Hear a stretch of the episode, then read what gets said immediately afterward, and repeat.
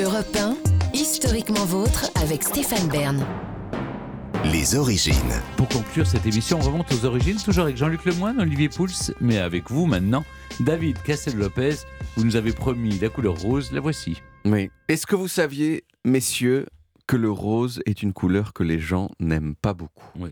Moins de 2% des gens en Europe citent le rose comme leur couleur préférée, contre par exemple 45% pour le bleu, Hmm. 15% pour le vert et 12% pour le rouge. Premier fun fact dans cette chronique qui en sera toute hérissée. Ces chiffres, ils viennent du spécialiste incontesté de l'histoire des couleurs qui a donné à peu près toute la matière de cette chronique et qui s'appelle Michel Pastoureau. Michel Pastoureau, vous-même, vous savez. Les gens donc n'aiment pas beaucoup le rose dans l'ensemble, euh, alors que c'est quand même une couleur qui évoque des choses euh, pas mal. C'est la Ouais. couleur euh, de la pornographie, par exemple, Non. et du charme. le carré rose. Non, de mais les de M6. roses, les roses qu'on offre, par exemple. Oui, oui, oui, les mais roses même- roses. oui, voilà, il y, a- bah, y a ça aussi, mais il y a téléphone rose. le téléphone cochon. rose, la feuille de rose. C'est la- Non. c'est- Non, non, non, c'est- on est, en- on est à l'heure du goûter, là, c'est mais, bon. euh, exactement. C'est un peu le truc, c'est que pour les gens qui ne connaissent pas, c'est un peu énigmatique.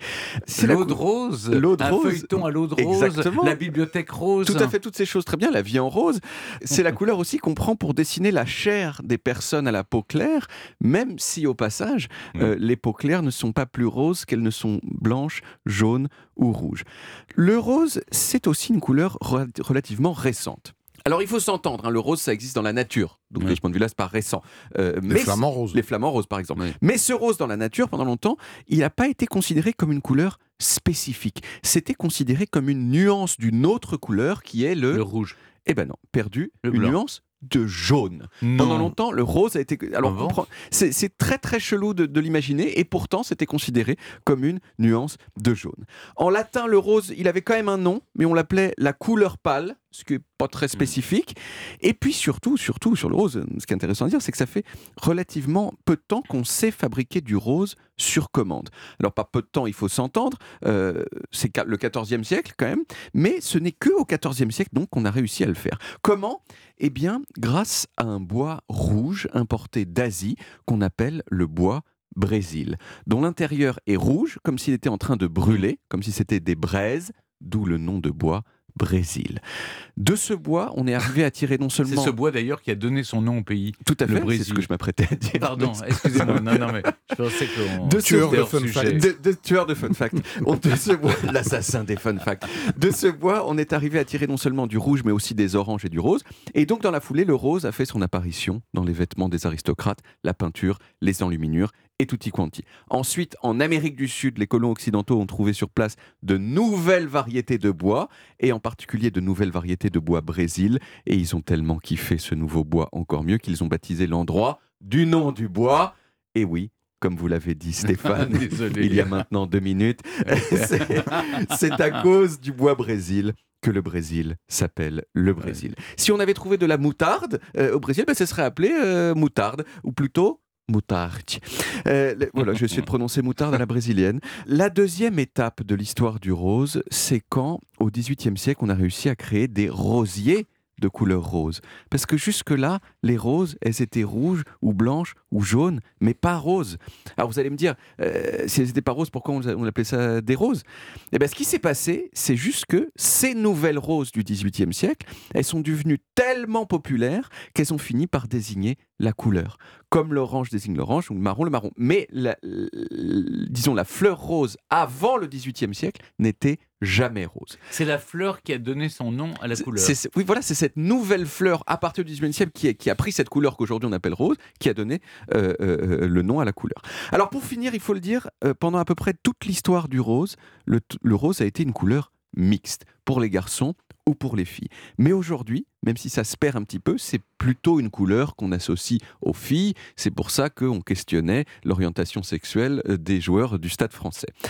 Et ça, euh, ça donne envie de savoir comment on en est arrivé là. Comment est-ce que c'est devenu Mhm. une couleur pour les filles? Alors l'idée de distinguer les petites filles et les petits garçons avec du bleu et du rose, elle est née dans l'Angleterre victorienne au 19e siècle. Mais le truc c'est que c'était pas euh, à partir de ce moment-là, forcément dans le sens qu'on connaît. Par exemple, en Belgique, en 1927, le prince Léopold et la princesse Astrid de Belgique, ils attendaient un enfant. Et comme toujours, ils espéraient très fort que ce soit un garçon. Et sans doute pour essayer de faire pencher le sort, il y a un article de l'époque qui euh, dit qu'ils ont, qu'à cette époque-là, ils avaient décoré la chambre de l'enfant à venir en rose. Donc ce que ça veut dire, ça veut dire que le rose, pour eux, c'était la couleur des garçons. Mais ceux, ceux qui ont genré le rose et le bleu de façon super forte, ce sont les vendeurs de vêtements pour enfants américains, un petit peu plus tard. Parce que évidemment, si on fait des couleurs différentes pour les garçons et les filles et que tout le monde suit le mouvement, eh bien les gens qui ont un enfant de chaque sexe ne peuvent pas refiler les vieux vêtements de l'un au second. Et donc ça fait que dans ces cas-là, on vend deux fois plus de vêtements. Donc c'est intéressant d'un point de vue purement commercial. commercial, vous Bah, pensez en, en- en Ce- tout cas, ce, ce- genré de la couleur. ce genre et la couleur, bah, il y avait un début euh, Mm. euh, euh, dans l'Angleterre victorienne et aussi on l'a vu en Belgique, mais en tout cas le truc qu'il a entériné complètement, ce sont les vendeurs de vêtements américains. Mais une fois de plus, ce n'était pas figé dans le sens qu'on connaît, rose pour les filles, bleu pour les garçons. Par exemple, il y a un sondage qui a été fait en 1927 dans tous les États-Unis pour demander aux gens s'ils pensaient que le rose c'était plutôt pour les filles ou plutôt pour les garçons euh, euh, ou l'inverse. Eh bien, c'était encore 50-50. C'est-à-dire que y avait, personne ne disait bah, le rose c'est absolument pour les filles. Les gens étaient partagés.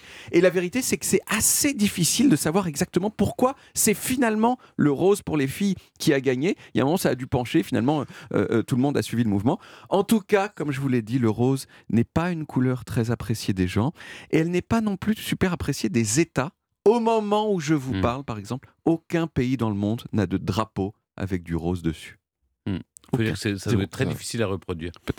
Merci beaucoup David. On retrouve les origines en podcast sur toutes les applis audio et en vidéo sur YouTube Dailymotion et sur le site europe1.fr où vous pouvez également retrouver toutes nos émissions. Historiquement Vôtre, c'est terminé pour aujourd'hui, mais on revient demain dès 16h avec toute l'équipe et surtout avec trois nouveaux personnages qui ont redonné vie à Mary Stuart, née il y a 480 ans. La star d'Hollywood Catherine Hepburn, qui lui a prêté ses traits et son talent, puis une comédienne qui lui a redonné vie à la télévision à l'époque où le cinéma et elle étaient brouillés, Annie Girardot. Et vous, Jean-Luc, vous nous raconterez une légende choisie pour en incarner une autre sur scène. Oui, Isabella Gianni a été Marie Stuart aussi. À moins que ce soit Marie Stuart qui ait été Isabella Gianni, qui sait. On verra ça demain. Oui, faisons comme ça. À demain, les amis. Retrouvez Historiquement Vôtre tous les jours de 16h à 18h sur Europe 1 et en podcast sur europe1.fr.